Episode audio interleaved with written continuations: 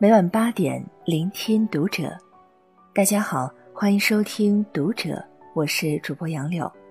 今天要和你分享到的文章来自于作者依依。年少不懂司马迁，读懂已是中年人。关注《读者》微信公众号，和你一起成为更好的读者。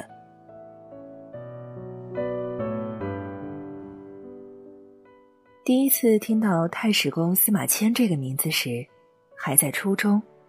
历史老师说他承受腐刑加身，却铸就第一史书，让人可叹可敬。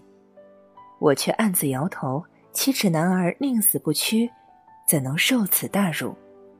那个时候年少轻狂，心中的英雄都是热血的，或如李广，不愿受辱，引刀自尽。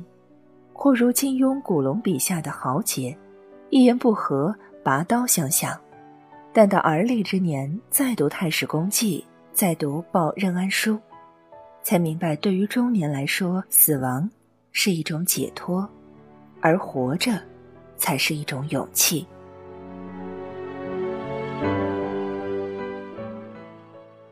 闻陵祥，上怒甚，责问陈不乐，不乐自杀。群臣皆罪陵。天汉二年，汉朝将军李陵率领五千步军作为偏师出征匈奴，却遇到了匈奴八万主力，奋勇厮杀后因寡不敌众，孤立无援而战败投降。消息传来，皇上震怒，群臣激愤，朝野上下一片喊打喊杀之势。是李陵真的罪该万死吗？未必。毕竟，谁面对十倍于己的敌人，也是必败之局。更何况他还曾死战一场。大家觉得李陵该死，只是因为汉武帝这个大 boss 认为他该死。官场也好，职场也罢，比对错更重要的是领导的看法。谁知此刻司马迁却站了起来，从一句“微臣有话讲”开始。竟然盛赞了李陵的国士之风，盛赞了李陵此战的功绩，一时间朝堂里鸦雀无声，皇帝更是脸色铁青。没人想到，四十六岁的司马迁竟然是个愣头青。这些话说出来，轻则前途不保，重则家破人亡。有人摇头，太傻了。可这傻背后，却是一份赤胆忠心。司马迁知道李陵的品格，更知道对于国家而言，唯有善待李陵，才能有更多的将士愿意为国而战。后来的结果大家都知道了：上以千屋网，欲举二师，魏陵游说，下迁辅刑。圣旨颁下的那一刻，司马迁心中那个敢言的少年，彻底死了。他终于看到官场中无情的一面，也终于明白满朝文武为什么没有人敢说真话，没有谁是自己变得势利和油腻的，只不过是经历了人世沧桑，才在某一刻被逼得学会了圆滑和世故。出狱之后的司马迁已经判若两人，上朝时毕恭毕敬，下朝后。闭门写书，再也没有说过一句违背上司的话。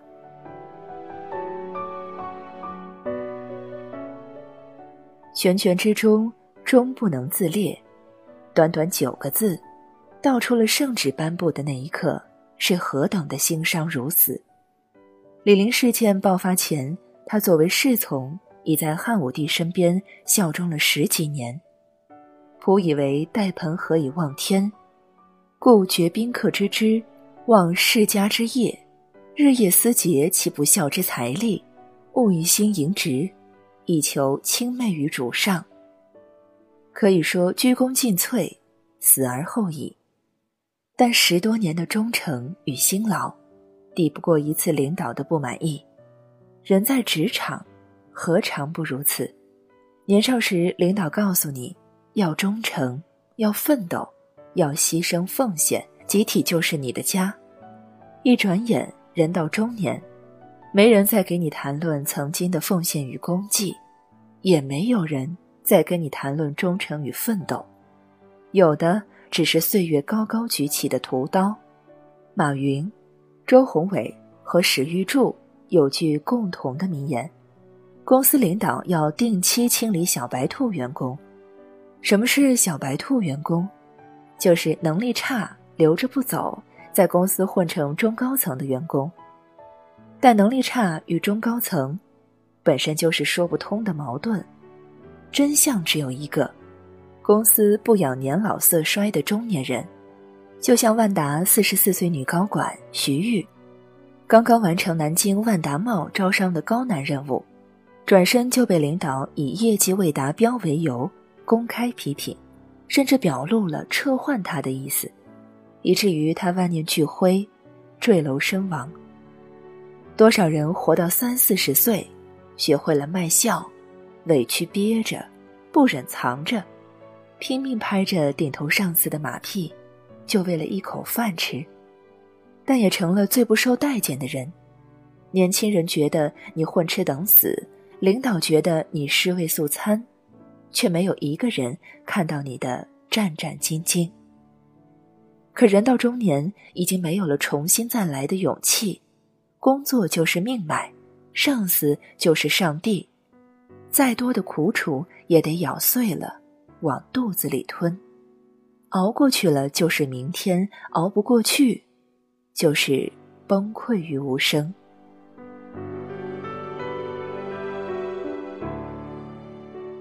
家贫祸禄不足以自赎，按照汉朝刑法，腐刑也有逃避的办法，就是用钱赎，需要五十万钱。但司马迁官小家贫，哪儿能拿出这么多钱？就算是家人为他到处举债，最后没有凑够五十万，因为穷，他终于还是受了那一刀，砍去了他为人的尊严，成了天下的笑柄。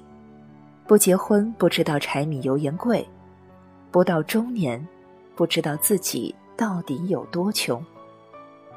中年人看起来外表光鲜，工作稳定，但背后却是一家老小的开支，加上永远还不完的房贷车贷，再也经不起一点折腾。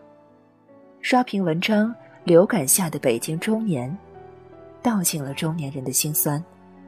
文章作者从事金融工作，收入不菲，已算得上中产家庭。岳父母也都是退休工人，有医保。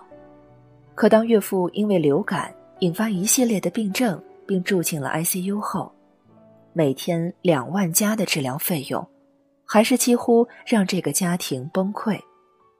他们卖掉了所有的股票和理财，也只能撑一个多月。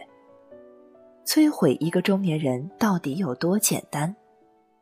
只需要一场大病，一场生意失败，一次子女择校就可以了。少年时有父母为你遮风挡雨，年轻时孤身一人无牵无挂，漂亮潇洒。只有人到中年，上有老，下有小，到处都需要钱，才会发现自己挣的。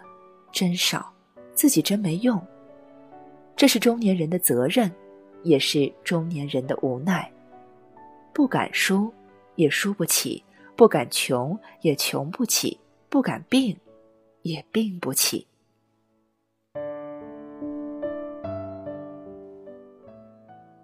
而仆又二之残事，重为天下观笑。其实何止天下人耻笑，连司马迁自己。都不耻自己，在《报任安书》里，他写道：“行莫丑于汝先，垢莫大于公行。”因为觉得愧对祖先，他再也没有去父母的墓前拜祭过。在那个人人尚勇、视名节高于一切的年代，连奴隶卑怯尚且懂得自杀，更何况是士大夫司马迁？他当然也曾想过自杀，他一死了之简单，但父亲临终前的遗愿，谁去完成？家中的妻子和儿女又有谁去照顾？死亡是一种解脱，而活着，才是一种勇气。苟且梦想还能延续，偷生家人就有依靠，怕死，却不是为了自己。一个人对家人爱的有多深，就会对自己的生命有多珍惜，就会对生活的刁难有多容忍。司马迁出狱后，倒升了官，汉武帝封他为中书令。但他也彻底怂了，变成了一个唯唯诺诺的中年人，从俗浮沉，与时俯仰，哪怕别人在背后指指点点的讥讽，也从不还嘴。以前，他可以为没有交情的李陵仗义直言，现在，他却不敢为生死之交任安讲情，只能写下直抒胸臆的报任安书，写尽了自己的屈辱。写尽了自己的不幸，写尽了自己的激愤，字字带血。以前他自己落难时还埋怨交友莫救，左右亲近不为一言。现在他只能向任安拜了再拜，却不敢为老友辩解一句。人到中年，失去了所有的勇气，只剩下了一个怂字。因为再也冒不起一点风险。人到中年，最怕的就是背后有一大家子靠着你，你却无能为力。这种无助，他已经让家人品尝过一次，不能让家人品尝第二次。有人说：“隐忍以救功名，为史公一生之幸。”但中年人的隐忍，是为功名吗？怕更多的，还是为家人。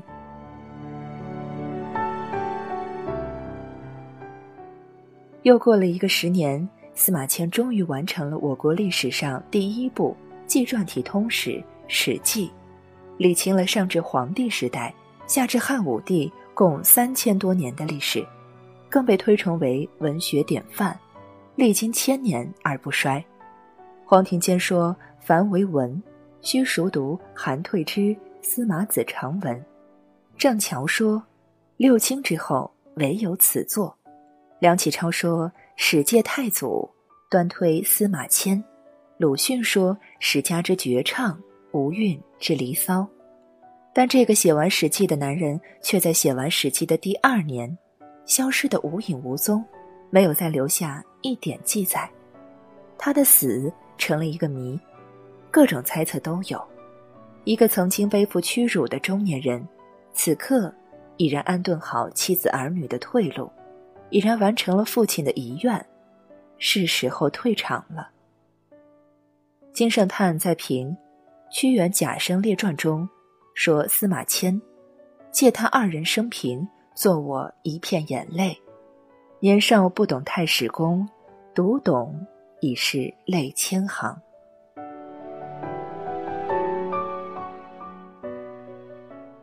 以上是本期和你分享到的文章，我是主播杨柳，感谢收听读者，我们下期再见。